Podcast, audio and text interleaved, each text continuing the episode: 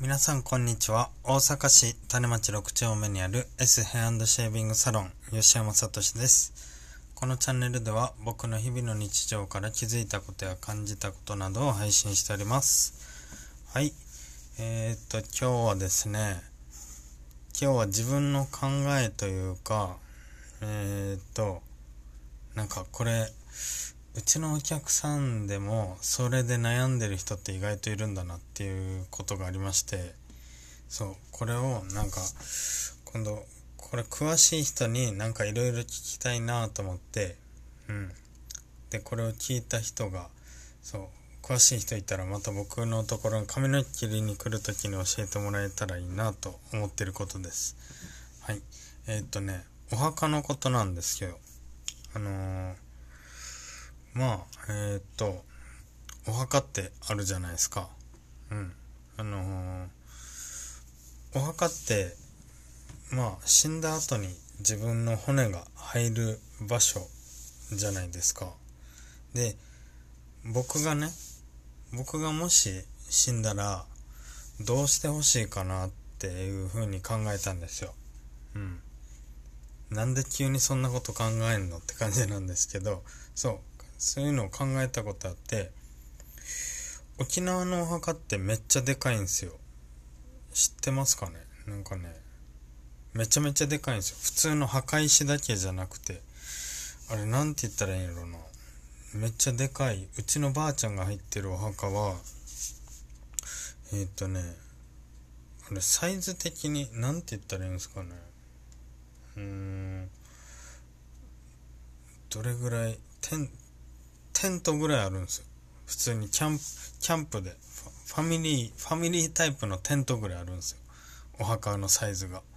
そう。その中に多分何十人かっていうまあお骨が入ってるんですけど。まあ親戚とかなのかな。入ってるんですけど。うん。えー、っとね。そう。でそういう大きいんですよ。沖縄の場合はね。で大阪の場合って普通に墓石じゃないですか。ちっちゃめのお墓で。まあそれでも多分あれいくらするんですかね。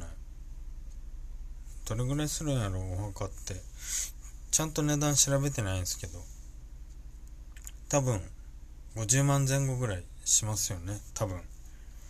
わかんないけど。でお墓を作ってもらったらまあうちの息子だったり娘が定期的に来て墓石をなんかテレビとかで見たことあるシーンがあるんすけどなんか掃除してきれいにして最後なんかお水あのなんかなんすかあれ尺八？なんていうのあれ？あの神社とかにあるやつですよね。あのなんかババケツじゃなきゃあの手手に持ってバシャって水かけるやつでそうお墓をなんか洗い流すじゃないですか。線香とか立ててね食べ物とか置いてなんかタバコ吸う人だったらタバコ置いてみたりとかするじゃないですか墓石って。それまあやってくれてまあ嬉しいとかっていう感覚がそもそも多分死んでるから分かんないですけどあのー僕が立ててくれって言ったら子供たちがそれをやるわけですよね。僕が死んだ後何十年も。ででその後じゃあその子供たちが死んだ時にまあまたお墓建てるんか分かんないですけどまあお墓まあうちの子供がお墓は建てなかったとしても僕のお墓はあるわけじゃないですか。で自分のまあ言ったら孫が子供の子供孫がね見に来てくれるんやったらまあいいんかもしれないですけどあんまり関わってないじゃないですか僕とほぼ孫。でそのひ孫とかなったらもう僕の存在知らないじゃないですか。そんなねことになっていくっていうことはまあこれなんか調べたんですけど無縁墓っていう無縁墓でやってんのかな。要は要は関係者がもう全員いなくなっちゃって誰も縁がない墓っていうのが結構今問題になってるらしいんですよ。そうお寺の方でも。そう。でまあ結果誰も見てくれないから管理費とかそんなのも取れずにお墓の人がまあお墓？あじゃあお寺の人がそうまあそれを撤去したりとかするらしいんですけどうん。でまあそもそもなんですけどお墓って僕が死んだ後に入る場所なんですけどあの自分の子供とか自分の孫にそうやって手間をかけさせる場所になるじゃないですか。いるかなと思って。僕は。僕はぶっちゃけ自分のお墓いらないなと思ってるんですよ。そう。もう掘ってくれていいって感じなんですよ。海とかに投げてくれやって。けどあのお骨って勝手に海に投げたら犯罪なんですよね。それ知らんかったですけど。うん。なんか犯罪らしいんですよあれ。法律上多分。めちゃめちゃ多分やばい。犯 罪やばいっていうか怒られるというか多分罰金とかなんかあるんやと思うんですけど。そう。なんかね僕的にはお墓いらんなと思っててそう。でまあけどななんやろなその息子とか娘が全く自分のことを何もなんか供養してくれないっていうのもやっぱ寂しいのは寂しいんやろうなとは思うんですよ。そう。だからねなんか僕的になんかお寺のこととかがちょっと、うん、お墓とかお寺仏壇とかあんまりよく勉強したことがちゃんとなかったなと思ってうん。そうそれでねなんかそういう話をしたんですよお客さんに。どう考えてます？みたいなやったらそしたら全く同じで、今日僕はお客さんに3人ぐらいに聞いたら3人ぐらいみんな、あ、考えてなかったなとか、そう、え、仏壇引き継ぐってなったら、俺が死んだら誰が仏壇引き継ぐんやろうなとかね。まあ子供ちゃいますとか言って。子供からしたらこれ誰、誰やねんこれっていう人を最後見ることなんのとかね。そんな話をしてて。うん。あなんかまあこれね多分時代なんですよきっと。うん。でなんかお墓をお墓っていうものを作ってそのなんか骨をそこに入れるっていう歴史って意外と短いらしいですね。なんか200年 100, 100年200年ぐらいの間のなんかうん。そのお墓っていう多分売り物ですかね。売るようになったのがそう。お寺さんが売るようになったのかな。なんかそういう意外と新しい文化なんですよ。100年ちょっとぐらい前から始まってるものでそれ以前はないないんですよ。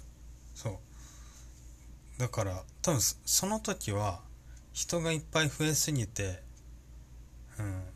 いっぱい増えすぎてっていうかまあ人が増えていって人が死んでいってなんかそういうのを形にちゃんと残してお墓っていうものにしてちゃんと供養しましょうっていう時代だったんだなと僕の中では思ってて。そう。で今の時代ってなんかそうじゃないんじゃないかなっていう僕的に。そう。今の時代はまあ言ったら核家族が当たり前になってそうあのじいちゃんばあちゃんも別々で暮らすっていう感じがもう普通になってるじゃないですか。そうちょっと前サザエさんみたいな家なんて今絶対ないでしょ。そう。ねじいちゃんばあちゃんいて奥さんいて、まあ、奥さんのお婿さんいて子供がいてそう。で奥さんのところに兄弟がいてみたいな。なかなかそれってないからそう。時代やろうなと 思ってます。そう。だから実際僕一番理想なのはあのこっちでいう一心寺さんみたいな形がやっぱり理想なのかなと思ってて。あれ永代供養っていうんですかね。なんかあのもう、まあ、知らない人も一緒にまとめて同じところにお骨が入ってなんかまあいつでも誰かがいるというかいろんな人がいっぱいそこに来て供養してくれるみたいな。そう。まあねそのお盆の時期とかそういう時期はみんな来るんでしょうけど。うん。それなんかあのー、うん。なんか僕が調べたやつはなんか石に名前彫られてっていうのもなんかあったりするらしくて。そう。でそれがまあ10万円前後ぐらいで1回その支払いを済んだらその後の管理費用とかもなしでずっと供養していくみたいな。うん。なんかそっちの方が僕的には理想的やなーって今の時代で言うと。うん。まあ言ったらねお金も毎なんか毎年管理費がかかるとかで墓自体に何百万ってかかるとかそう全部自分で用意してくれてるんやったらいいんですけどそうじゃなくなってきて孫やひ孫に面倒見させるうんそんなそんなこと僕別にしたくないなと思って僕は墓いらんなっていうそんな話です。はい。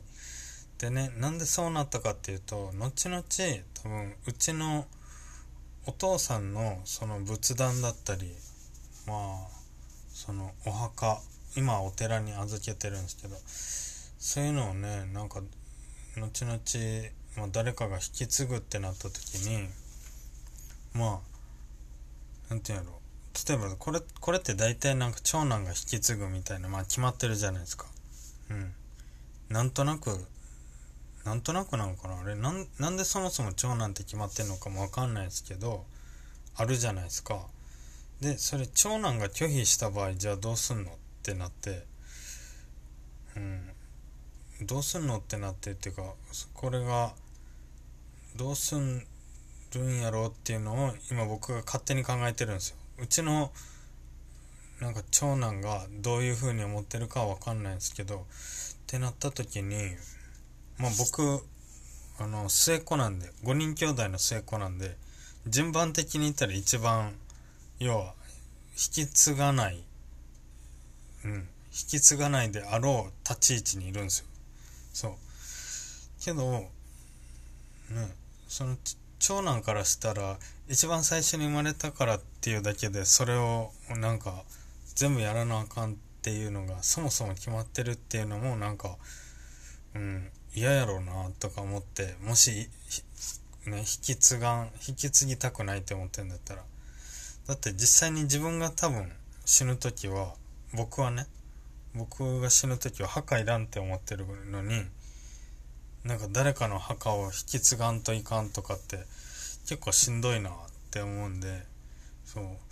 だからね後々のこと考えるとその仏壇のことだったりお寺のこととかほんと話し合っていかんといけんなっていうのは今までしゃべそういうことを喋ったことがちゃんとなくてうんお兄ちゃんたちとかと。そうそういうことをね今後話していかなあかんなっていう年齢になったんだなっていうふうに思ってます。はい。何がおもろいねんって感じですけどそう。まあ年取ったなって感じですよねその話題がというかうんそうだからねこれ詳しい人いたら本当教えてほしいなと思うんで多分お寺で、うん、お寺の方もいらっしゃるんでお客様でそういう方にまた詳しく聞けたらいいなと思っております。はい。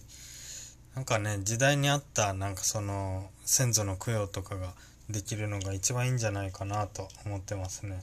そう自分の子供とかにうん僕は面倒を見させたくないなって思ってます。はい。今日はこの辺で終わります。すいません、長々と。ただ僕があんまり墓とかそう仏壇とかはあんまり持ちたくないタイプの人間なんでそうなんで昔の人は持ってたんやろとか何で引き継いでるんやろっていうのをこれもなしにしちゃった方がいいんじゃないかっていうので今回調べてみたっていう話でした。はい。また詳しい方いたら教えてください。今日もありがとうございます。それじゃあまたね。